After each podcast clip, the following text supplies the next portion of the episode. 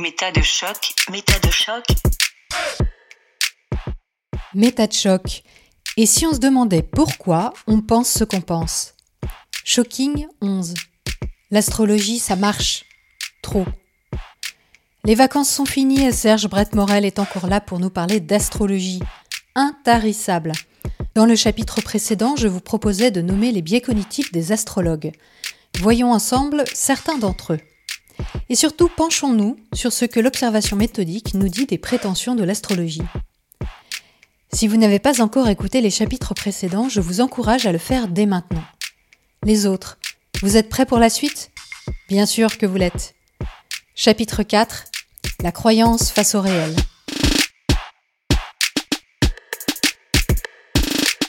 Alors maintenant, si on va du côté des astrologues, parce qu'eux aussi, ils ont des biais. Il n'y a pas que les clients qui ont des biais. Hmm. Toi, tu décris euh, les gens du milieu comme plutôt des gens sincères, des gens qui euh, ne gagnent pas des milliers des cents avec cette pratique-là, mhm. qui sont pour la plupart, voilà, juste des gens passionnés et qui ont l'impression d'aider les gens, de les accompagner et de proposer une technique qui fonctionne. Tu cites un biais qui, je trouve, est assez joli d'ailleurs, mais qui peut effectivement créer de vrais problèmes dans les interprétations. C'est le goût de l'esthétique et de la beauté c'est qu'effectivement, cette roue, ce cercle, ce schéma astrologique, euh, on peut sans doute y trouver beaucoup de beauté, beaucoup de complexité, beaucoup de choses euh, intrigantes, intéressantes, de curiosité à assouvir, etc. Et on va aller creuser euh, voilà, cet outil-là parce qu'il y a quelque chose de beau qui peut se dégager. oui, ça c'est ce qui, moi, m'a motivé beaucoup dans la pratique de l'astrologie. Et euh, le biais, c'est de considérer que ça peut être une fin en soi, en fait. Mmh. C'est-à-dire euh, le plaisir de pratiquer, le plaisir de d'observer cette figure qui, quand on a vraiment l'habitude, nous parle. Hein. vraiment, il y a des configurations qu'on voit tout de suite, des rassemblements, mmh. des groupements d'as qu'on voit tout de suite. Et bien sûr, bien sûr, qui renvoient à des interprétations qu'on a faites quelques jours ou quelques semaines avant, qu'on va pouvoir réutiliser, mais dans un nouveau contexte. Donc c'est passionnant, c'est créatif, etc. Et puis il y a aussi euh, moi, c'est vrai que j'y reste un peu sensible, mais avec mon œil sceptique maintenant. Moi, j'appelle ça la beauté du symbolisme astrologique. Quand je vois ce que font les astrologues, ce qu'ils peuvent sortir à partir des symbolismes pour finalement réinterpréter des situations qu'on connaît déjà, ce que j'appelle une interprétation a posteriori, c'est-à-dire qu'on connaît une situation, on connaît un événement, on sait ce qui s'est passé, quels ont été et les enjeux et les conséquences. Et maintenant qu'on sait tout ça, qu'est-ce que je peux faire avec l'astrologie? Et là, ils arrivent à, traduire en termes astrologiques des informations qu'ils ont déjà finalement. Mais là, il y a le professionnel du symbolisme qui parle et il s'exprime avec son vocabulaire et ça donne des choses qui sont vraiment très belles.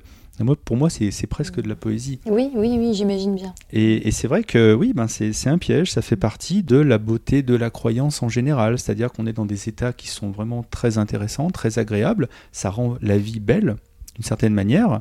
Et voilà, la question c'est est-ce que ça peut être une fin en soi? Hmm. D'après mon parcours, non. Moi, ça a hmm. été vraiment un piège pour moi. Hmm.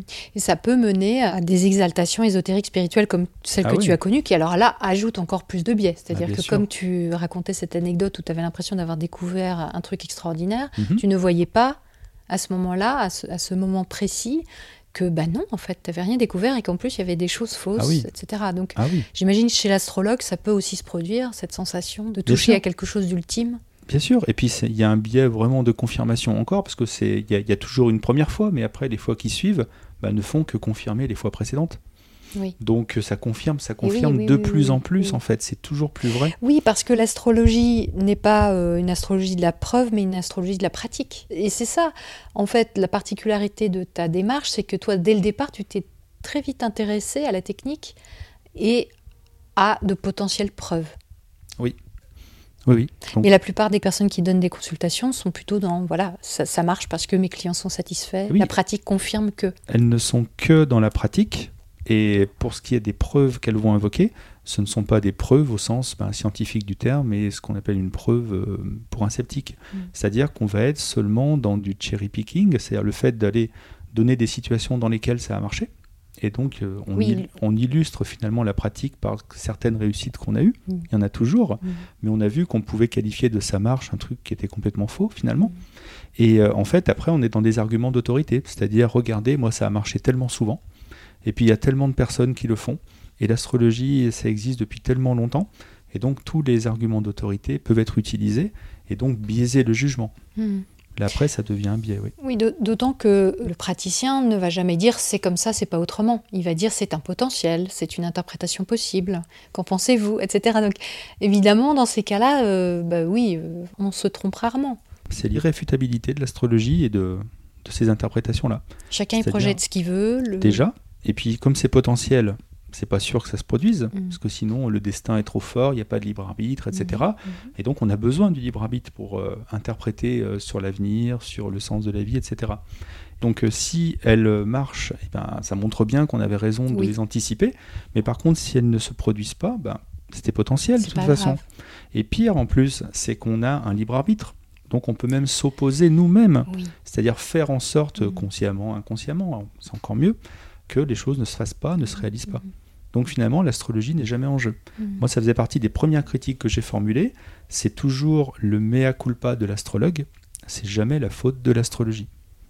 Oui. Et ça, c'est terrible de les voir à chaque fois, quand ils reconnaissent leurs erreurs, dire c'est moi, je me suis trompé, ben oui, mais s'il fait autrement, il met en cause carrément toute sa pratique. Alors que si, ce que j'ai fait. Sauf si, oui, mais ça c'est peu courant.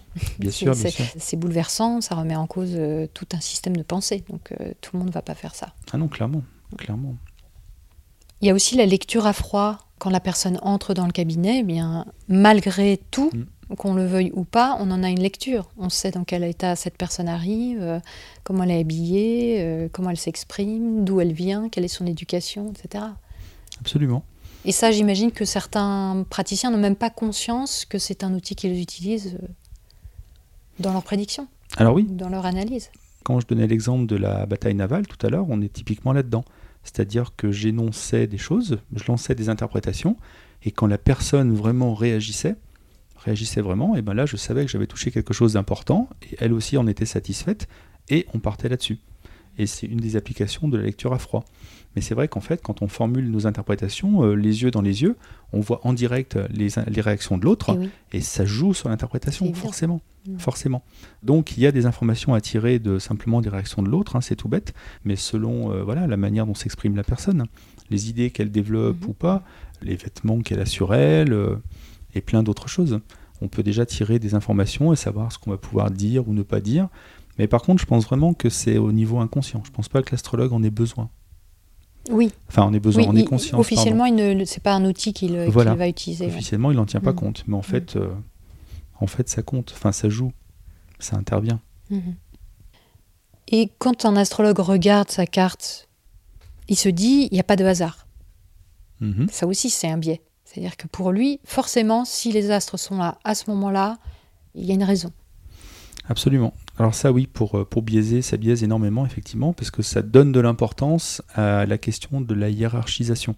C'est-à-dire comment on organise en amont les interprétations, lesquelles sont plus importantes, lesquelles le sont moins. Mhm. Et après, ben, une fois qu'on est face à la situation, pourquoi telle planète est à tel endroit? Mhm. Parce qu'effectivement, si elle est là, il y a un sens à en tirer. Et donc, qu'est-ce qu'on peut en tirer? Et ça, ça permet d'ailleurs de forcer la réflexion quelque part, ce qui est quand même terrible. Oui. Et euh, On induit en fait. Hein, oui, bien sûr, bien sûr. Et, après, bah, donc c'est complètement arbitraire. Hein. Ça va dépendre des personnes qu'on a en face, de, des idées qui nous passent par la tête à ce moment-là, des choses comme ça. Et c'est terrible parce que l'astrologue ne peut pas euh, partir du principe que les, les, astres sont là où ils sont par hasard. Parce que sinon, il, pourrait plus formuler ces interprétations de la même façon. S'ils sont là, c'est qu'il y a des raisons qu'ils soient là, puisqu'ils sont censés nous informer sur les situations. Et effectivement, ça biaise énormément les choses, et surtout, ça, cache le fait qu'en en fait, il est dépendant d'un certain hasard. Ce que je veux dire, c'est que par exemple, quand on interprète un accident, quelqu'un qui a eu un accident de voiture et qui est mort, comme ça au moins on est clair, c'est un événement négatif pour lui. On ne peut pas douter de ce que c'est négatif. L'astrologue qui va interpréter son thème, qu'est-ce qu'il va faire? Il va chercher les configurations négatives qui peuvent rendre compte de l'accident. Et donc, bah, si elles étaient là, c'était pas par hasard, forcément. Par contre, à côté, il peut très bien y avoir une très très jolie configuration. Et puis, ben, on est bien embêté. Parce que qu'est-ce qu'on en fait de cette très très jolie euh, configuration? Mettons qu'il soit mort dans d'atroces souffrances. En plus, eh ben, en fait, on sait très bien que quand on dit que les configurations ne sont pas là par hasard, en fait, c'est pas vrai. Celles qu'on utilise, elles sont pas là par hasard. Mais toutes celles qu'on n'utilise pas, pourquoi, pourquoi est-ce qu'elles sont là mm. il y en a qui vont dire ah mais c'est parce qu'elles permettent d'interpréter des détails Donc si on rentre dans le détail vraiment de la situation, on va peut-être savoir pourquoi il y avait un chien au bord de la route à ce moment-là, pourquoi, euh, pourquoi il pleuvait, enfin je sais pas. On peut vraiment rentrer dans le détail du détail, mais en fait c'est un peu fallacieux quand même. Oui, parce que c'est une réussite a posteriori, parce qu'on sait déjà ce qui s'est passé. On sait déjà que la personne est morte et qu'elle est morte dans notre souffrance. Donc on, va choisir les choses négatives et on va considérer que les choses positives sont annexes. Complètement. Mais si on ne sait pas de quoi on parle, est-ce qu'on va s'orienter vers le négatif, vers le positif, vers le neutre? Exactement. Et quand on essaye de, faire prévoir des choses comme celle-là, ben, ça ne marche pas de toute façon. Hmm. Ça ne marche jamais. Oui, et d'ailleurs, euh, les gros, gros événements imprévus internationaux n'ont jamais été prédits. Alors, eh ben, en fait, j'ai envie de dire si, forcément, puisque comme tout le monde prévoit tout, il y en a forcément un. Ils n'ont pas été prédits en masse, quoi. Ils n'ont pas été lus. Mais c'est euh, exactement ça. Il n'y a jamais eu 80% euh, d'astrologues qui écrivaient à un chef d'État en lui disant Mais attention, là, il va se passer telle chose. Hmm. Alors que normalement, ça devrait, puisque euh, il devrait pouvoir prévoir des choses qui arrivent normalement, notamment des grands événements. Bah, un événement comme ça, moi, qui m'a vraiment remis en question encore, je crois que c'était fin 2004 quand il y a eu le tsunami en Indonésie, qui a fait quand même 300 000 morts. Et là, par contre, il n'y a pas un astrologue qui l'avait prévu. Mm. Il n'y en avait pas un. 300 000 morts, quoi. Mm. Et moi, ça m'a d'autant plus marqué que ça s'est passé, je crois, la veille de Noël, ou le jour de Noël, ou le lendemain de Noël, un truc comme ça. Parce que ce jour-là, c'était la première fois qu'on avait l'un des membres de la fédération qui allait participer au débat du journal de Trésor de France 2. Donc euh, nous, ça allait nous faire des millions de vues d'un coup. Et le matin, on apprend le tsunami et le débat est annulé. Donc j'avoue que moi ça m'avait marqué. Et puis le fait après d'aller chercher et de voir que ben non, personne n'avait prévu ce tsunami. Mais en tout cas, euh, quand on regarde les grands grands événements, soit il y en a vraiment qui n'ont pas été prévus, c'est quand même dramatique, soit euh, ils ont été prévus mais par une ou deux personnes ici ou là, quoi. Alors que normalement, ça devrait être euh, des prédictions en masse qui devraient converger vers l'événement. Et voilà, et alors du coup, évidemment, il y a beaucoup d'études scientifiques qui ont été faites depuis longtemps au sujet mhm. de l'astrologie pour essayer de comprendre est-ce que ça marche? Si ça marche, pourquoi? Et ça, j'aimerais bien que tu nous en parles. Quelles sont les, études majeures qui ont été faites et quels sont les résultats qui en sont sortis? Parce que je crois que face à quelqu'un qui dit ça marche, voyons dans les cas plus justement systématiques, expérimentaux, mhm. dans des conditions euh, cadrées, qu'est-ce qui se passe? Contrairement à ce qu'on pourrait penser, l'astrologie a été testée des dizaines et des dizaines de fois de par le monde, c'est-à-dire pas qu'en France en plus, mais vraiment de partout. Mhm. Et euh, on a vraiment un recul par rapport aux, tests de l'astrologie. Alors il y a des tests qui sont effectués sans les astrologues, il y en a pour lesquels il n'y a même pas besoin, mhm. et puis il y en a d'autres qui sont euh, des protocoles qui sont montés avec des astrologues. C'est des choses différentes. Ensuite, l'astrologie a des prétentions tellement diverses prévoir l'avenir, mm. décrire la personnalité d'un individu ou, euh, autre chose, que euh, finalement, euh, il y a de quoi tester des choses très très différentes. Et donc, c'est pour ça que, ben, je dirais maintenant, si on veut imaginer une nouvelle expérimentation, il faut essayer de tester quelque chose qui n'a pas été testé. Mm. Donc, vraiment, c'est ce qu'il y a d'intéressant à ce niveau-là, parce que ça a été testé un petit peu tout azimut. Et ben, le résultat est négatif. Pour l'instant, c'est-à-dire que l'astrologie ne passe pas les, protocoles, ne passent pas les, expérimentations. Et donc, euh, pour ce qui est de chercher si ça marche et qu'est-ce qui marche, eh ben, c'est ce qu'il y a de bien quand on a une approche scientifique des choses, c'est-à-dire qu'il y a des astrophysiciens depuis un siècle au moins et même plus qui ont essayé de s'interroger sur les fondements possibles de l'astrologie, mmh. des fondements donc scientifiques, physiques, mmh. pour lesquels les astrologues ne sont pas formés, ils ne sont pas astrophysiciens, donc ils n'y mmh. auraient pas pensé. Et manifestement, ben non, euh, il n'y a aucun fondement qui tient la route. Donc physiquement, on n'arrive pas à trouver de, mécanisme. Ben, l'explication naturelle, enfin, j'aime bien rappeler ça aux astrologues, l'idéal, ce serait qu'il y ait euh, une force universelle qui relie euh, les êtres humains et les astres. Mhm et l'univers tout entier, je ne sais quoi. Mhm. Et donc, euh, ben ça, ça pourrait expliquer pourquoi on subit des influences du cosmos. Donc, comme par exemple le fait que la Lune euh, ait une influence sur les marées, on pourrait imaginer que... Eh ben, en fait, euh, c'est pour ça que je le présente comme ça, en disant, mais le problème, c'est qu'on la connaît, elle existe, c'est ce qu'on appelle la gravitation universelle. Mhm. Même si c'est pas forcément une force, après il y a l'approche d'Einstein, mais le résultat est un peu le même. Donc cette force que Newton a, a décrite à la fin du XVIIe, eh ben normalement, elle aurait dû démontrer l'astrologie, mhm. parce qu'on peut calculer ces choses-là. Et en fait, ben non, quand on l'applique, ça ne peut pas rendre compte de ce que les astrologues euh, affirment. Donc pour plusieurs raisons. La première, c'est qu'il n'y a rien qui peut expliquer pourquoi on a 12 signes astrologiques. Et pas 13, et pas 28, et pas 72 ou 71 ou je ne sais. Les signes astrologiques, il n'y a rien physiquement au niveau de la gravitation, par exemple, qui peuvent en rendre compte. Les angles, c'est pareil. On n'a pas trouvé des angles particuliers. Moi, ça faisait partie de mes premières hypothèses, mhm. en disant, mais peut-être que quand les planètes euh, reviennent dans certaines configurations, je sais pas, il y a des forces qui se reproduisent ou des multiples ou je ne sais quoi. Non, ça marche pas non plus. Ce qu'on appelle les maisons astrologiques, donc ce qui part de l'ascendant, bah, c'est pareil, il n'y a pas de raison gravitationnellement qu'on les retrouve. Il n'y a pas d'impact, on ne trouve pas de corrélation ou d'impact dans la vie physique. Il y, a plusieurs choses. D'abord, on n'arrive pas à justifier. C'est-à-dire que théoriquement, on ne voit pas pourquoi euh, ça rendrait compte des fondements de l'astrologie. Ensuite, que donnent les calculs? Donc si on calcule l'influence de Mars sur toi ou sur moi en ce moment, ça on le calcule. Elle existe cette influence. Mhm. Mais elle est tellement, tellement, tellement faible qu'en fait elle ne peut pas avoir d'impact. Elle a moins d'impact par exemple que la présence de hum, ce verre devant moi C'est ce que j'allais te, dire. En fait, euh, les astrologues ont une manière d'essayer de répondre à ça.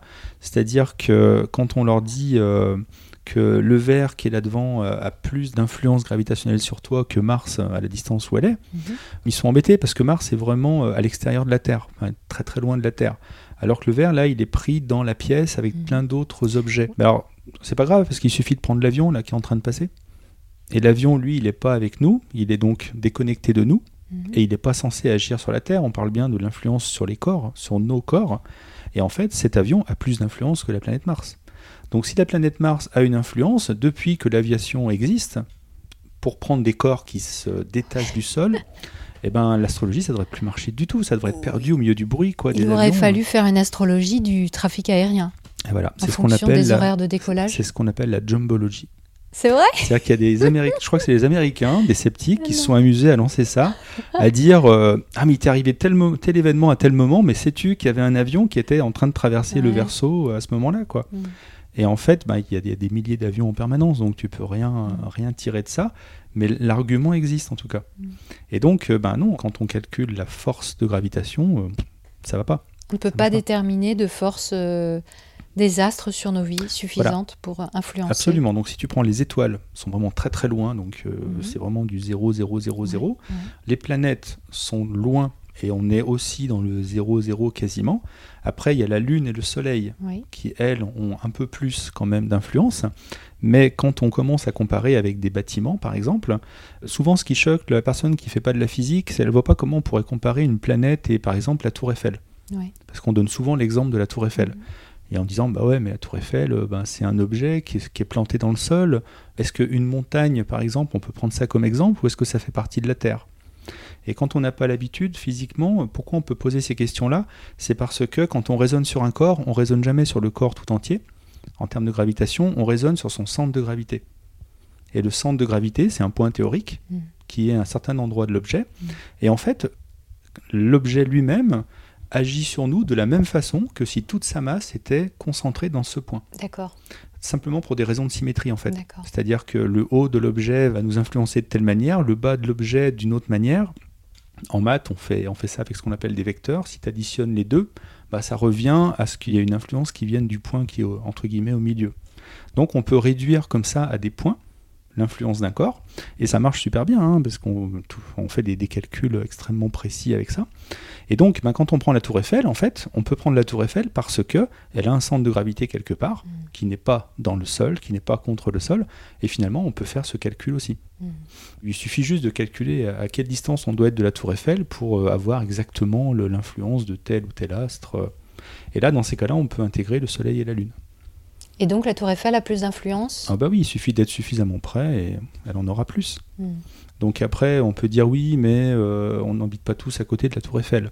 Mais la tour Eiffel, c'est un exemple. Tu peux prendre n'importe quel immeuble, c'est pareil. Oui, et puis surtout quand on se demande, du coup, si la tour Eiffel a une influence sur moi, quelle est cette influence? A priori, elle n'est pas très élevée. Mais en plus. c'est ça. Bien sûr. Donc, les fondements, on ne peut pas les expliquer physiquement. Et quand on applique la physique malgré l'astrologie, qu'on essaye de voir ce qu'on peut calculer, bah, de toute façon, il n'y a pas d'influence suffisamment forte mm. pour qu'on puisse en tirer une, un effet mesurable. C'est tellement mm. faible qu'on n'est on est même pas dans le mesurable. Donc ça, c'est le côté physique, science physique. Ensuite, si on passe du côté des résultats C'est ça. sur euh, Donc l'approche des sciences, moi c'est ce que j'adore, c'est que elles disent bon bah ok, euh, on peut pas trouver d'explication. A priori, ça a l'air d'être n'importe quoi, mais testons. Est-ce qu'on peut organiser un test et voir si ça Mm. marche? Mm. Ça marche au sens du protocole expérimental, c'est-à-dire bien plus sérieusement que la pratique quotidienne, parce que là, on va essayer vraiment d'isoler les biais possibles. Donc quand on euh, passe à cette étape-là, on teste vraiment l'efficacité de la pratique du praticien. On peut tester euh, aussi certaines prétentions de l'astrologie d'ailleurs. Et là, par contre, bah, c'est indépendant des causes. S'il y a des causes, puis de toute façon, premièrement, on ne les connaît pas, deuxièmement, on pense qu'il n'y en a pas. Mm. Mais on essaye, donc on repart de zéro et on, et on fait des tests. Alors, il y a plein, plein de, de tests euh, à plus ou moins grande échelle qui existent et qui montrent que, que ça ne marche pas. Les 3-4 euh, auxquels je pense, des fois, on ne se rend pas compte qu'il y a des moyens très très simples de tester les choses. Tu vois, je t'ai parlé de la décorporation tout à l'heure. C'est pas compliqué hein, de tester. hein. Le tout, c'est d'être exigeant. Oui. Si tu te dis, oui, il y a du bleu dans cette chambre, ouais, d'accord. Non, essaye d'aller vraiment de prendre des risques, c'est-à-dire essayer de réfuter ton hypothèse de base Voilà. et essaye de trouver quelque chose qui ne devrait pas s'y trouver. Et puis, si ça y est, ah bah oui, là, c'est intéressant. Donc, c'est assez facile de tester des choses. Il y a une expérience, c'est euh, comment tester la question de l'influence de la pleine lune sur les naissances. Oui. Là, on n'est pas complètement dans l'astrologie, mais quelque part, euh, on est dans le contexte. En fait, c'est l'Observatoire zététique qui fait ça régulièrement à la fête de la science. Il suffit, quand euh, on a un stand dans un lieu qui est très fréquenté, qu'il y ait des gens qui viennent et qui nous donnent leur date de naissance. Et nous, à la base, on a un calendrier lunaire qui nous donne toutes les phases de la Lune à la naissance.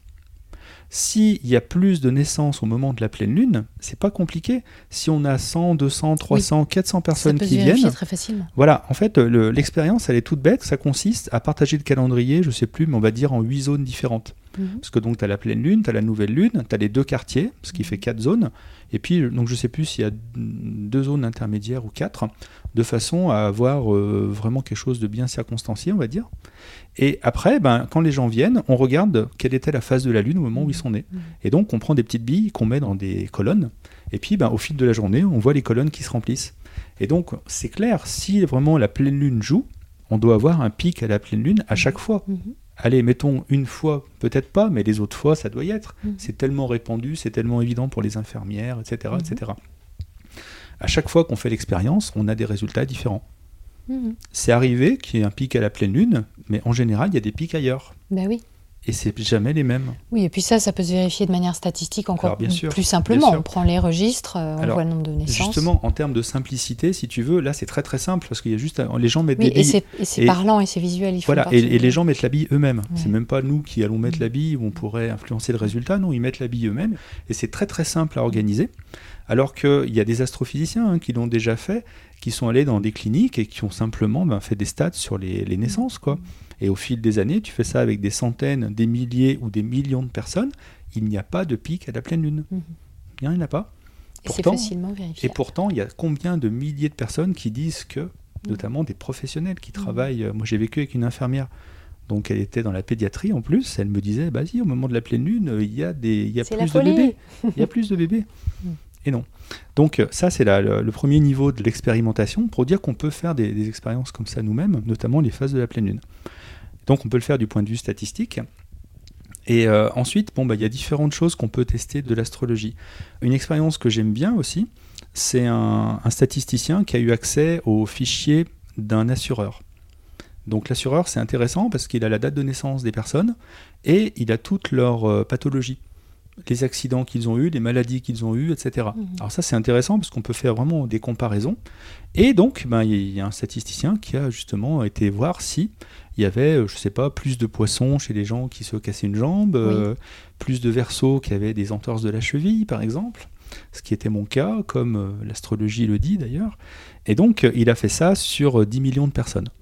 Donc là, l'échantillon est tellement énorme que soit ce qu'on appelle l'astrologie médicale, c'est-à-dire qui dit que d'après ton signe, tu peux être sujet à telle ou telle maladie, à tel ou tel problème physique, soit l'astrologie médicale ben, dit des choses qui doivent là se vérifier, parce que si on le fait Mhm. sur 10 millions de personnes et qu'on trouve rien, c'est qu'il faut se demander ce que dit l'astrologie médicale quand même, parce Mhm. que ça doit ressortir avec un tel nombre de personnes. Et en fait, quand il raconte son expérience, c'est marrant parce qu'il dit, ben voilà, on l'a fait, et là, on a eu les résultats, et il y avait plein de pics. C'est-à-dire que effectivement, alors je sais plus le détail, mais les cancers sont susceptibles d'avoir plus euh, machin, d'autres d'avoir des accidents, d'autres d'avoir telle maladie, d'autres telle autre pathologie, etc. Et donc, ben, quand on voit le résultat, il y a des pics. Et là, il fait oui, mais en fait, j'avais pas utilisé les 10 millions de personnes, j'ai partagé mon fichier en deux. Mmh. Donc, j'ai utilisé 5 millions de personnes. Et donc, donc, il y a des pics. Mais la question, c'est est-ce qu'il y a des pics par hasard? Ou est-ce qu'il y a vraiment un lien avec le signe astrologique? Et donc il dit, ben, j'ai refait la même chose avec l'autre moitié de mon fichier, 5 millions de personnes encore, et si c'est lié au signe astrologique, ben c'est simple, les pics vont revenir. Ben, quand on prend les 5 autres millions, il y a plein de pics, mais ce pas les mêmes. Et, là, on voit ben, que l'explication statistique suffit à rendre le biais compte. statistique. Il y a eu une occurrence à un moment donné euh, sur ces 5 millions qui ne se retrouve pas ailleurs. Et sur laquelle on ne peut pas de toute façon tirer de conclusion. Ah bah non, aucune, puisque sur deux échantillons, en plus, on n'a pas les mêmes résultats. Mm. Et ça, ça attire vraiment l'attention sur ce qu'on peut appeler l'attention sélective chez un astrologue, c'est-à-dire qu'il va retenir les fois où ça a marché en disant Ah, vous êtes verso et vous faites une entorse de la cheville, ah bah, c'est pas étonnant quand même, les versos, euh, on le sait. Et puis en fait, ben, les fois où euh, il y a quelqu'un qui va venir avec une entorse, et puis ben, lui, les poissons, mais bon. Ah bah tiens, en général, c'est les versos. C'est peut-être parce qu'il a un ascendant? Et après, si on cherche de ce côté-là, mais ça truande encore les probabilités. Eh en tout cas, oui, ça peut être une justification, mais bon, mm. qui n'est pas recevable. Donc, tu vois, on, peut dire qu'on a testé à ce niveau-là les prétentions de l'astrologie médicale, et manifestement, mm. selon le signe astrologique, euh, on ne peut pas tirer grand-chose. Alors, les, astrologues, là, vont répondre en disant, ouais, mais et la position de Saturne et la position de Mars, on a testé que le Soleil. Ah oui. Donc il y a toutes les autres. Mm. Pourquoi est-ce que les autres, elles ne marcheraient pas? Et là, en fait, ben, on, peut euh, retourner la question. Parce qu'en fait, l'astrologie médicale, elle ne dit pas que le signe astrologique de naissance ne donne pas d'effet. Donc, ça voudrait dire que les astrologues se sont trompés pour le Soleil, mais qu'ils auraient raison peut-être sur un autre. Quelle est la différence de méthode entre les deux? Et en fait, là, ça renvoie vraiment à la méthodologie de l'astrologue, en fait, qui n'existe pas.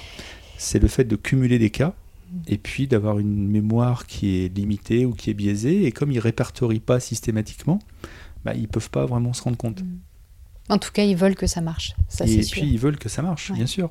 Et en fait, ce qu'il faudrait, c'est qu'un astrologue, dès qu'il reçoit un client, il lui demande son signe astrologique et éventuellement les problèmes qu'il a eus euh, physiquement. On pourrait envisager un début de statistique euh, au mm. moins chez lui. Mais il n'y a personne qui fait ça. Mm. Et du point de vue des caractéristiques de personnalité Voilà. Donc là, j'ai parlé rapidement, volontairement, des phases de la Lune pour dire qu'on peut les tester facilement. Là, on a parlé de l'astrologie un peu médicale pour dire le corps et les signes astrologiques. Donc, il reste la personnalité, par exemple. Je vais parler d'une expérimentation, puis il y en a une autre qui a testé un petit peu la réalisation professionnelle. Donc, quelque part, le devenir, le, presque le destin de la personne. Est-ce que quand tu as telle configuration, tu es plus propice à devenir médecin que musicien, par exemple, des choses comme ça. Donc, il y a deux expériences que j'aime beaucoup donner aussi. La première, Là, c'est vraiment une expérience qu'on reprend régulièrement en exemple, qui est l'expérience de Carlson, qui a été euh, publiée, je crois, en 83 ou en 84. Et euh, donc, on peut retrouver très facilement sur Internet. Cette expérimentation, elle est, intéressante pour plusieurs raisons. La première, donc, euh, on a voulu tester l'astrologie de naissance. C'est-à-dire, est-ce que on peut décrire la personnalité des gens à partir de leur thème de naissance? Ce qui est intéressant, c'est qu'on a fait ça avec des astrologues. Parce que les mhm. exemples que j'ai donnés avant, il n'y avait pas d'astrologue. Là, on fait ça avec des astrologues, donc professionnels, qu'on a recrutés par rapport à des associations d'astrologues qui sont euh, renommées, etc. Donc les gens, ils connaissent leur, leur truc, hein. ce ne sont pas des amateurs qu'on a piochés euh, au coin de la rue. Ce sont des experts. Ce sont des experts.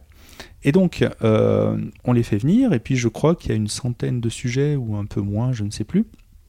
Et on leur demande donc de monter, à partir de la date de naissance, un portrait astrologique. Et donc, ils doivent le faire pour euh, tous les sujets. Et à partir de là, il y a plusieurs en fait expérimentations en une seule. La première, elle va consister, euh, une fois que les portraits sont prêts, à demander au sujet dont on connaissait les dates de naissance de prendre connaissance de ces portraits. Donc il n'y a pas de prise de contact avec l'astrologue, hein, les deux sont séparés. Et on donne à la personne son thème, donc celui qui lui correspond, plus deux autres tirés au sort parmi tous les autres de l'expérience. Évidemment, il ne sait pas lequel c'est. On a fait en sorte que les signes n'apparaissent pas, etc. Et on demande aux gens de lire les trois portraits et d'essayer de, déterminer quel est le leur. on regarde le résultat et les gens réussissent une fois sur trois. dans 33% des cas à peu près. C'est-à-dire comme s'ils tiraient au hasard. Et eh oui. Donc le fait qu'on soit vraiment au seuil du hasard, manifestement, euh, ce thème-là leur parlait pas plus que les autres, ou leur, leur parlait autant que les autres. L'autre problème, c'est que si on applique ça à l'astrologie, finalement, ça veut dire que les descriptions astrologiques ne correspondent pas autant que ça, finalement. Ou alors que toutes correspondent, même celles qui ne devraient pas. Et là, euh, ça rebondit sur ce qu'on disait tout à l'heure, c'est-à-dire quand tu te trompes de date de naissance, ça marche quand même. Et oui. Voilà. Donc euh, la meilleure explication, c'est pas que les thèmes se ressemblaient ou euh, n'étaient pas assez distincts des autres, etc. Mm. Le résultat, c'est vraiment le hasard. Quoi. Et c'est sans pitié là. Hein. Pour le coup, on est pile dans le hasard. Ah bah là, on est complètement, complètement. La deuxième chose, je te disais que ça fait plusieurs expérimentations en une seule, c'est que on a fait passer un test donc psychologique aux mêmes personnes c'était un test reconnu, euh, très utilisé en entreprise et tout ça. Et en fait, donc qui n'a rien à voir avec l'astrologie. Qui n'a absolument rien à voir avec l'astrologie. Et euh, donc on a eu 100 portraits. Et ce qu'on a fait, c'est que là on a fait le contraire, c'est-à-dire qu'on a donné un portrait à un astrologue avec la date de naissance associée, plus deux autres portraits tirés au hasard. Et on leur a dit, ben voilà, l'un des trois correspond à telle date. Est-ce que vous pouvez retrouver quel est le portrait? Donc là, c'est l'astrologue qui doit voir si l'astrologie euh, permet de choisir tel ou tel portrait. Et bien en fait, euh, non. Pareil, en gros 33% de réussite, c'est-à-dire que l'astrologue choisit le bon thème une fois sur trois, comme s'il tirait au sort. Et ça, c'est vrai que c'est assez terrible, parce qu'on ne peut même pas accuser les gens de ne pas pouvoir se reconnaître à ce niveau-là. Mmh. C'est vraiment que l'astrologue n'est pas capable d'associer ça à un portrait psychologique. Donc l'une des critiques de cette expérimentation, il faut quand même en parler, c'est euh, quelle est la crédibilité du test psychologique? Parce que la troisième expérimentation, ça a été de demander aux gens s'ils retrouvaient leur portrait psychologique parmi trois. D'accord. Donc on leur a donné leur portrait et deux autres, et ils réussissaient, je crois, à peu près dans 33% des cas. Et là, on se dit, mince, ça pose un, gros problème par rapport au test de psychologie lui-même. Oui. Donc je ne sais pas quelles ont été les suites de cette bah, Les tests ont été présentés à des psychologues. Oui. Et eux, en revanche, dépassaient largement les taux de hasard et pouvaient effectivement euh, bien euh, identifier les, les types, les personnes types de psychologie. D'accord. En tout cas, euh, voilà, le côté astrologie n'a pas marché. Vraiment pas. Et il y a une quatrième expérience que j'aime beaucoup personnellement. Ça fait vraiment partie des derniers, comment dire, coups de marteau, si tu veux, sur mes dernières résistances. Ce sont des, je sais plus, c'était des statisticiens, des sceptiques ou je ne sais plus qui, qui en fait ont eu accès au fichier de naissance d'un hôpital en 1958. Et donc, ils ont eu euh, accès à tous les bébés qui sont nés pendant 7 jours. Je crois qu'il y avait 2000 bébés, donc ça commence à faire un échantillon intéressant. Euh, la question qui se sont posées, c'est euh, ces bébés, on connaît vraiment leur, leur, date de naissance et puis leur heure de naissance aux approximations près hein, dont on a parlé. Et donc la question, ben, est-ce qu'on peut comparer ces bébés justement en, termes de développement psychologique Est-ce qu'ils ont des, points communs dans leur personnalité? Est-ce qu'ils ont développé, ils, ont, sont partis dans les mêmes directions professionnelles, mmh. au moins plus souvent que le hasard? Et donc, on, teste ces choses-là. Mais ça s'arrête pas là, parce que moi, quand je lis euh, l'expérience comme ça, je me dis, mais attends, en une semaine, la Lune, elle fait un quart de zodiaque. Donc la Lune va complètement changer, et la Lune, c'est important dans l'interprétation astrologique, etc. Donc non. Et effectivement, c'est pas ce qu'ils ont fait. Ce qu'ils ont fait, ils ont considéré que sur une semaine, il y avait 2000 bébés. Et ils les ont rangés dans l'ordre, du début de la semaine à la fin. Et ils n'ont testé que des bébés consécutifs. Mmh. Ils n'ont fait que des comparaisons deux par deux, en fait. Mmh. Ils n'ont pas comparé les 2000 bébés. Et en comparant les bébés deux par deux, en fait, en moyenne, ils avaient 4 minutes d'écart de naissance. D'accord.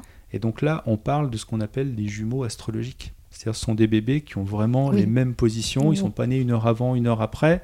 Ils sont en général vraiment très très proches l'un de l'autre. Et donc bah là, on va comparer carrément des jumeaux astrologiques. Et là, bah, le résultat c'est le même, c'est-à-dire que quand on fait passer des tests psychologiques, il n'y a pas de corrélation forte. Et quand on regarde les réalisations professionnelles, c'est pareil, on ne retrouve pas des corrélations dans les réalisations professionnelles. Donc là, vraiment, la meilleure explication, c'est que la date de naissance, vraiment les mêmes thèmes, de bébés qui ne sont pas jumeaux euh, monozygotes, eh ben, ça ne mène pas à un développement, euh, en tout cas proche en termes de personnalité ou en termes de réalisation euh, mhm. professionnelle. Mhm. Et ça, moi, ce qui me manque, ce sont les avis des astrologues les critiques des astrologues éventuellement. Mhm. Soit ils critiquent les expériences, soit bah, qu'ils expliquent pourquoi on ne retrouve pas ce qu'on devrait retrouver.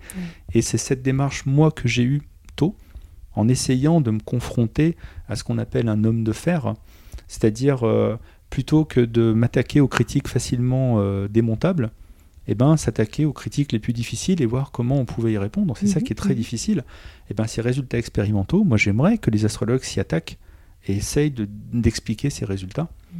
Parce qu'il ne suffit pas de rejeter la science et les statistiques pour rejeter les résultats. C'est quand même plus subtil et plus complexe. Quoi.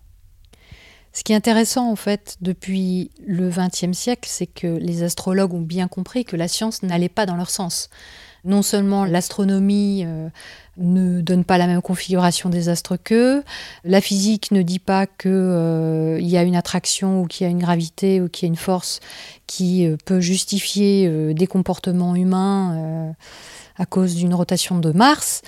Ensuite, on a aussi ces expériences scientifiques qui disent, bah, finalement, il y a pas, on voit pas de causalité, on voit pas de lien entre un signe et des comportements. Mais on a l'impression qu'ils vont toujours s'en sortir. C'est-à-dire que, par exemple, l'astronomie dit que les planètes ne fonctionnent pas de la manière dont les astrologues euh, disent qu'elles fonctionnent. Ben, c'est pas grave, il n'y a pas de causalité directe, euh, il y a une synchronicité, il y a euh, des alignements qui correspondent à un schéma, il n'y a pas de hasard, donc voilà, on continue à extrapoler. C'est ça qui est assez extraordinaire avec l'astrologie, c'est que elle défie en permanence et de plus en plus, parce que la science vient apporter énormément de réponses depuis un siècle elle défie le réel, en fait. Ah, moi, je dirais que l'astrologie défie la connaissance, surtout. Hmm. Parce que le réel, euh, elle ne cherche pas vraiment à s'y confronter. Donc, euh, même s'ils ont peut-être l'impression de défier le réel, euh, franchement, ils ne défient pas le réel, hein, pour l'instant, au contraire, puisque la science, la méthode scientifique, c'est ce qui permet le mieux pour l'instant de se confronter au réel, et ben, c'est pas une démarche que les astrologues adoptent. Donc déjà, hmm. à ce niveau-là, c'est pas terrible. Ouais, donc ils vont utiliser des termes comme euh, la synchronicité ou des concepts comme la synchronicité. Et c'est pas grave si statistiquement ça se retrouve pas chez tout le monde, mais il se trouve que chez vous, vous, mon client devant moi, il y a cette synchronicité, il faut y porter attention. Voilà. Je dirais malheureusement parce que ça serait vraiment intéressant, moi ça m'intéresserait, mais les astrologues pour moi sont réellement trop dans la stratégie de l'autruche.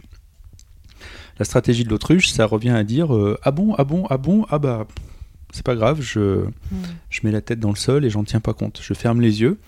Et donc, je suis dans le déni à ce niveau-là de, ben, de ce que font les sceptiques, de ce que fait la science. Et ça va loin, puisqu'en fait, comme les astrologues ne sont pas d'accord entre eux, ils ont des courants différents, donc ils défendent des systèmes différents, des interprétations différentes. Mais en fait, c'est pas la science hein, qui est contre eux, entre guillemets.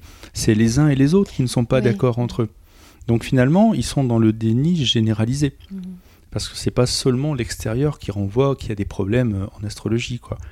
Et malgré tout, l'astrologie est hyper influente. On a dit tout à l'heure le nombre de gens qui passent leur temps, enfin moi en tout cas j'en côtoie tous les jours, qui parlent d'astrologie. On retrouve ça dans les ressources humaines, tu en parlais tout à l'heure sur euh, les patrons ou les personnes dans les ressources humaines qui font des choix à un moment donné en utilisant l'astrologie. Dans ce que tu as dit, je retrouve aussi pas mal de croyances New Age. Donc je vois à quel point ces choses-là peuvent être utilisées aussi euh, dans ce milieu-là, dans, l'ésotérisme, la spiritualité. Par exemple, il y a tout un truc sur la rétrogradation de Mercure en ce moment. Ah bon? Oui. Ah j'ai raté ça. Et oui, oui, qui vont voir dans euh, la rétrogradation de Mercure, un, mauvais signe, quelque chose qui empêche d'avoir accès à la cinquième dimension. Il faut attendre, on n'en est pas encore au moment. Donc c'est pour ça qu'on souffre, c'est pour ça qu'on est incompris, c'est pour ça qu'il se passe des choses voilà, euh, problématiques. Mais bientôt, on va sortir de ce cycle et donc on va pouvoir euh, avancer vers l'éveil. C'est incroyable cette technique, cette approche de la vie, on va dire, qui a si peu de fondement quand on creuse vraiment les choses. Eh bien, elle a un impact quotidien chez certaines personnes et hmm. puis structurel, c'est-à-dire il y a carrément, elle est embarquée dans d'autres croyances. Oui, je ne sais pas trop quoi te répondre. Moi, je me suis habitué à tout ça, donc ça, ne me choque même plus. Mais euh, quand j'entends tout ça, moi, ça me laisse penser à une injonction du style euh, laissez-nous rêver, laissez-nous être tranquilles, quoi. Hmm. Parce que laissez-nous être heureux, laissez-nous nous poser des questions. Parce que quand tu te poses certaines questions euh, qui n'ont pas de réponse en plus, en tout cas on n'en a pas encore, mm. sur des sujets ben, qui dépassent le cadre de la science et du scepticisme en particulier. Question de Dieu, de la vie après la mort, de l'âme, ce genre de choses. ben, c'est agréable de se dire que peut-être, peut-être que ceci, peut-être que cela, peut-être que si j'ai de belles réalisations dans ma vie, alors ben, ça va peser plus tard pour ma prochaine incarnation, ben, simplement parce qu'à la fin de ma vie, je serai heureux d'avoir fait des belles choses, etc. Et donc, euh, ben, les, les, gens sont bien à un moment T, ils essayent de faire durer ça. Donc moi je comprends qu'en partant sur de nouvelles hypothèses, etc., ça soit assez jouissif, je l'ai vécu moi-même. Mm. Ben, on revient un peu dans les billets qu'on évoquait plus tôt, c'est-à-dire le fait de trouver ça beau, le fait d'être heureux aussi. Être heureux, est-ce que c'est pas un biais justement? Est-ce que c'est -ce c'est vraiment le résultat qui compte? Parce que le problème c'est qu'il y a des fois on est heureux euh, un temps, et puis justement ben, tous ceux qui sortent de croyances se rendent compte qu'ils étaient heureux, mais qu'il y avait toute une partie de la réalité qui mettait de côté, et que finalement... Ben, si heureux, ça revient à nier la réalité, est-ce que c'est bien d'être heureux? Enfin, c'est peut-être pas la meilleure chose. C'est pour ça aussi qu'on est mal vu euh, j'ai pas mal de croyants, parce que le premier contact, en gros, ça revient à les empêcher d'être heureux. Ouais, quand, vrai. quand, on remet en question euh, ben, les, raisons pour lesquelles on est bien, et en plus euh, des gens qui sont bien humainement parlant, qui font le bien autour d'eux, mmh. etc. Et nous, on arrive en leur disant mais non, quoi, faut arrêter ça. Ou alors on leur dit pas ça comme ça, on leur dit juste ben ce que tu dis, manifestement, ça tient pas. Et en fait, c'est incompréhensible dans cette logique. Parce que qu'est-ce qu'il y aurait de mieux que de faire le bien? Bien sûr. Et, moi, c'est vrai que j'étais complètement immergé là-dedans. Et donc, euh, la stratégie de l'autruche, ouais, ça revient en fait à, éviter certains questionnements pour pouvoir rester dans d'autres finalement, et donc euh, faire durer un certain confort de vie un confort qui en plus est encouragé, puisque c'est une personne qui fait le bien autour d'elle, qui se dévoue pour les autres, enfin, c'est une belle personne, on, aime tous voir ça. Le problème c'est que c'est pas toujours aussi simple, parce qu'il y a des raisons pour lesquelles on peut se donner corps et âme à une cause qui sont pas forcément de bonnes raisons. Eh Donc euh, quand on rentre là-dedans déjà c'est moins évident. Et pour ce qui est des astrologues, pour moi cette stratégie de déni et de la science et des sceptiques et finalement des autres astrologues, eh ben, ça amène à mon avis, nécessairement à la fin du XXe siècle, à prendre une posture justement qui met de côté l'explication causale, l'explication physique. Mm. C'est-à-dire, bon, allez, ok, euh, l'astrologie, euh, c'est pas du domaine de la science. Et puis quand on est là, on se dit, ah, bah c'est bien, ça y est, ils ont une mm. bonne approche. Non, en fait, c'est au-delà de la science. Mm. Et là, tu dis non, mince. Et c'est vrai qu'il n'y a pas d'études là-dessus. Hein. Je ne sais pas si on peut dire qu'il y a eu un moment où l'astrologie a pris cette direction. Mais moi, je me rappelle d'un livre qui s'appelle Lettres cosmiques, que je cite souvent, dans lequel une astrologue qui s'appelle Solange de Maillinel a voulu développer l'idée qu'il y a un paradigme scientifique d'un côté, mhm. et il y aurait un paradigme astrologique de l'autre. Ah, carrément. Carrément. Mhm. C'est-à-dire que, bah oui, c'est normal que la science n'arrive pas à tester l'astrologie, parce que l'astrologie, c'est autre chose, ça marche autrement, mhm. et voilà. Et c'est vrai que j'avais donc euh, feuilleté, lu une partie de son livre, et je me rappelle, à ce moment-là, j'étais en master d'histoire et philo des sciences, donc j'étais en pleine épistémologie et compagnie. Et le mot paradigme qu'elle emploie, ça n'a rien à voir avec un paradigme en sciences ou en histoire des sciences. quoi. Et par contre, moi, ça me fait beaucoup penser à une posture.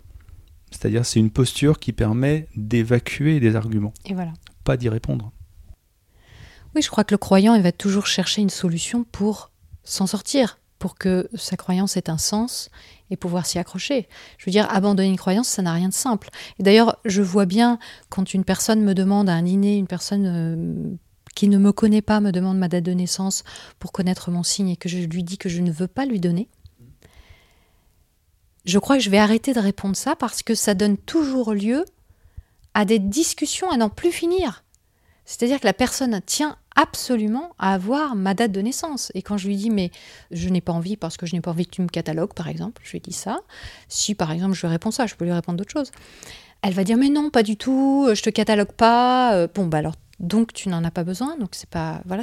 Mais elle va insister et quelquefois pendant une demi-heure, la personne ne va pas me lâcher. C'est là qu'on voit que l'enjeu pour le croyant, en astrologie comme dans beaucoup d'autres croyances, il est énorme et que la personne c'est un repère pour elle et que non seulement c'est un repère tout de suite socialement vis-à-vis de moi-même, mais c'est aussi un repère dans sa vie qui fait que si je lui refuse ça, euh, je suis en train de quelque part déstabiliser euh, tout un ensemble. Je suis en train de questionner la validité de son raisonnement global.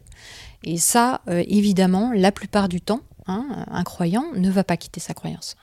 Ça, c'est clair, c'est une exception, les gens qui quittent une croyance. Surtout une croyance forte, parce qu'on a tout un tas de croyances.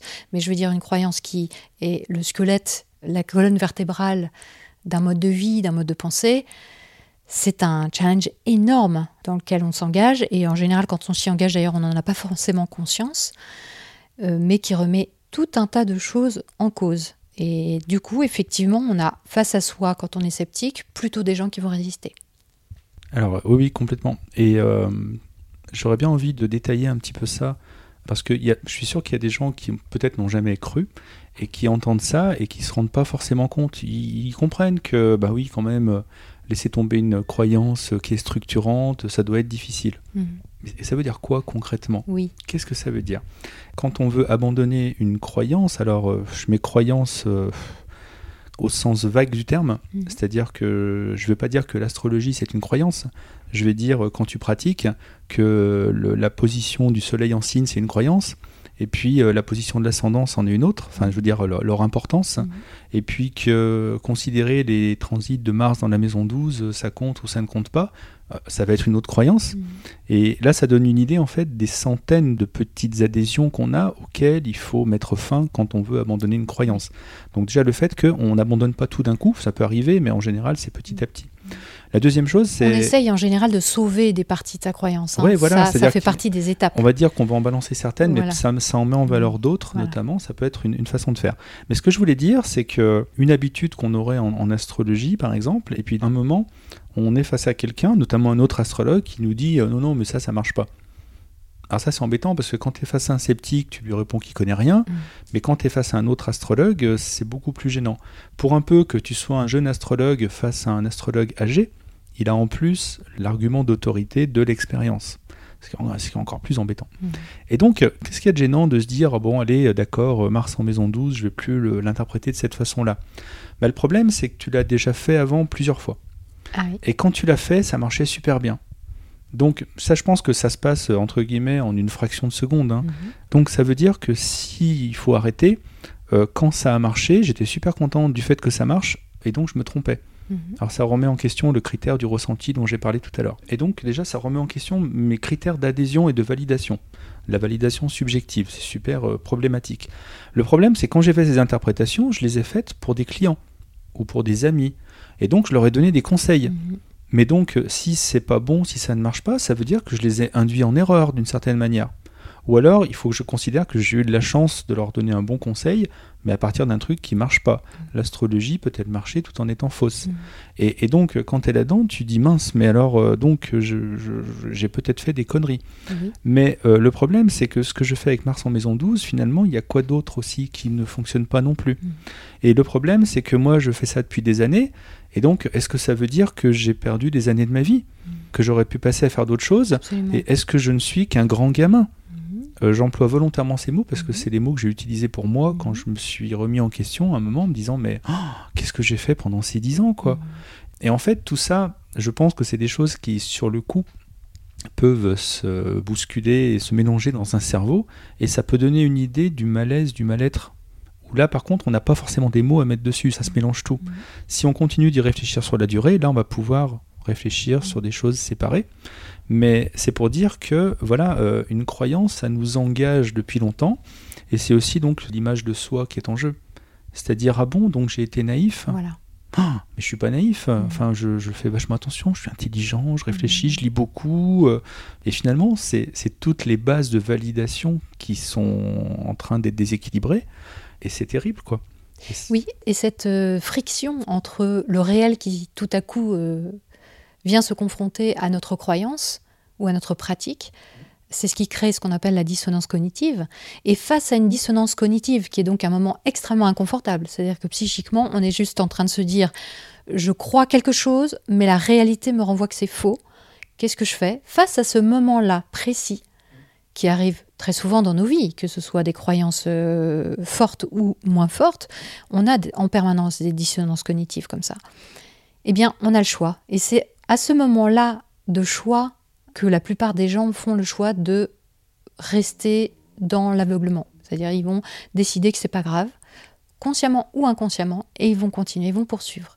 La dissonance cognitive qui va être suffisamment forte et inconfortable pour se dire je dois faire quelque chose, il y a quelque chose qui ne va pas, je ne peux pas continuer comme ça, bah déjà il faut qu'elle soit super forte. Donc peut-être c'est une accumulation de plusieurs années, comme tu le disais, toi tu n'as pas eu de déclenchement d'un jour précis. Il y a eu une accumulation, puis à un moment donné, il y a la goutte d'eau qui a fait déborder le vase, peut-être une conjonction avec plusieurs éléments en même temps.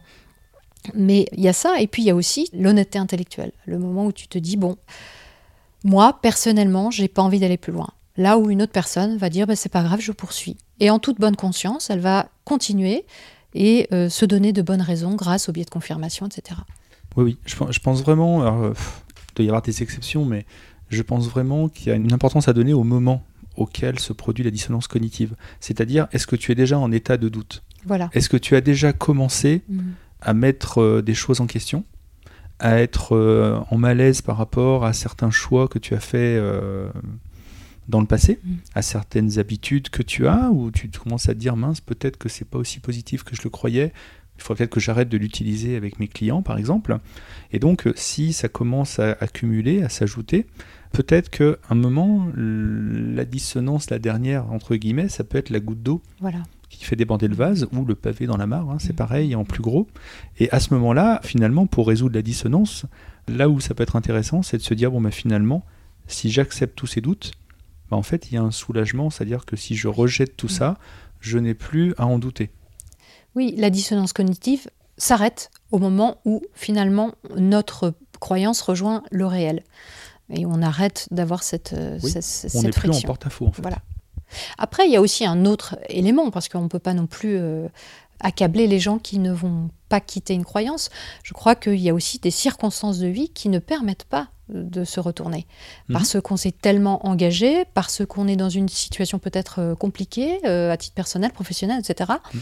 que bah, non, on, ne peut pas décemment, psychiquement, surmonter cette épreuve. Mhm. Parce que c'est une épreuve énorme. Donc, il est plus confortable, même dans l'inconfort, il est plus confortable de rester dans cette croyance, de la poursuivre et peut-être de l'atténuer un peu, peut-être de l'aménager un peu, peut-être de prendre des décisions voilà, qui nous permettent de vivre avec. Oui, moi je pense aussi. Et si tu peux aménager progressivement, petit à petit, bah finalement tu t'orientes vers une forme de, je vais employer le mot scepticisme, même si ce n'en est pas vraiment, mais en tout cas, tu t'éloignes petit à petit de ta croyance. Mm. Et si tu sens que le cheminement a l'air de continuer, peut-être que tu peux commencer à anticiper la suite. Mm. Ce qui fait que ben, euh, si tu es vraiment prisonnier d'une situation, ben, commencer à pouvoir envisager à moyen terme de quitter, même si on ne parle pas de quitter une secte ou de quitter un groupe, hein, mais en tout cas d'envisager des transitions. Ouais. Ça, c'est possible encore une fois quand c'est acceptable? Psychologiquement. C'est-à-dire quelquefois, une croyance, elle peut être fondée sur ah, quelque chose d'extrêmement affectif, un lien avec un parent ou un événement fondateur de la vie, et dont on n'est pas prêt et on n'est pas capable de se séparer. C'est mm. pour ça que je dis que oui, bien sûr, il y a des gens qui vont, euh, par exemple, faire euh, une rupture euh, relativement rapide, d'autres qui vont aller par étapes comme tu le décris, et puis de toute façon, il y en a pour qui ce ne sera pas possible, parce que le fondement, les prémices de cette croyance sont tellement fondamentaux dans la construction de la personnalité et de mmh. l'identité mmh. que ce n'est plus tant la croyance qui est importante, c'est vraiment ce qui est là et ce qui est solide et, ce qui maintient la personne, en fait. Mais malgré tout ça, effectivement, dans l'astrologie, il y a cet aspect-là, c'est qu'on a un client en face de soi quand on est astrologue. Alors là, il y a quand même une dimension supplémentaire. Et quand on commence à comprendre qu'il y a des risques en mhm. face, parce que quand même, quand on est astrologue, on donne des conseils, l'air de rien. Hein. on, oriente les gens dans leurs décisions. Et quand les gens sont satisfaits, quand le client est satisfait et qu'il va prendre une décision, par exemple, on lui dit, bah, oui, là, ce travail ne vous convient plus, manifestement, vous ne vous épanouissez pas, eh bien, une personne peut carrément décider de euh, démissionner. Alors, peut-être que ce sera pour le meilleur pour elle, mais peut-être aussi que ce sera une catastrophe à l'arrivée et que la personne va se retrouver en détresse dans une situation extrêmement compliquée. C'est ça aussi la responsabilité de l'astrologue et de la croyance.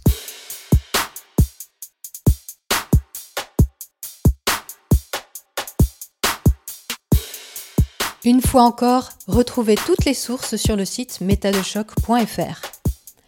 Abonnez-vous et n'oubliez pas de cliquer sur la petite cloche si vous êtes sur YouTube. C'est ce qui vous permettra d'être averti dès qu'une vidéo est mise en ligne. Et figurez-vous que dans les prochains mois, je vous proposerai deux programmes par semaine. Juste incroyable. Pour soutenir ce podcast humble et superbe, vous pouvez faire un don libre, mensuel ou ponctuel, sur la page Tipeee de Méta de Choc. Oui, oui, ce serait vraiment super. Suivez le lien en description, vous allez voir, tout va bien se passer. Je renouvelle tous mes remerciements aux personnes qui soutiennent déjà cette entreprise auditive colossale. Vous avez l'impression qu'on a déjà tout dit de l'astrologie, de ses astres, de ses angles et de ses maisons? Détrompez-vous, Serge Brett-Morel a encore pas mal de choses à vous dire. On se retrouve donc vendredi prochain à 18h pour le dernier épisode de cette série. D'ici là, n'oubliez pas d'observer la manière dont vous pensez et de la questionner. Vous n'imaginez pas ce que vous pensez.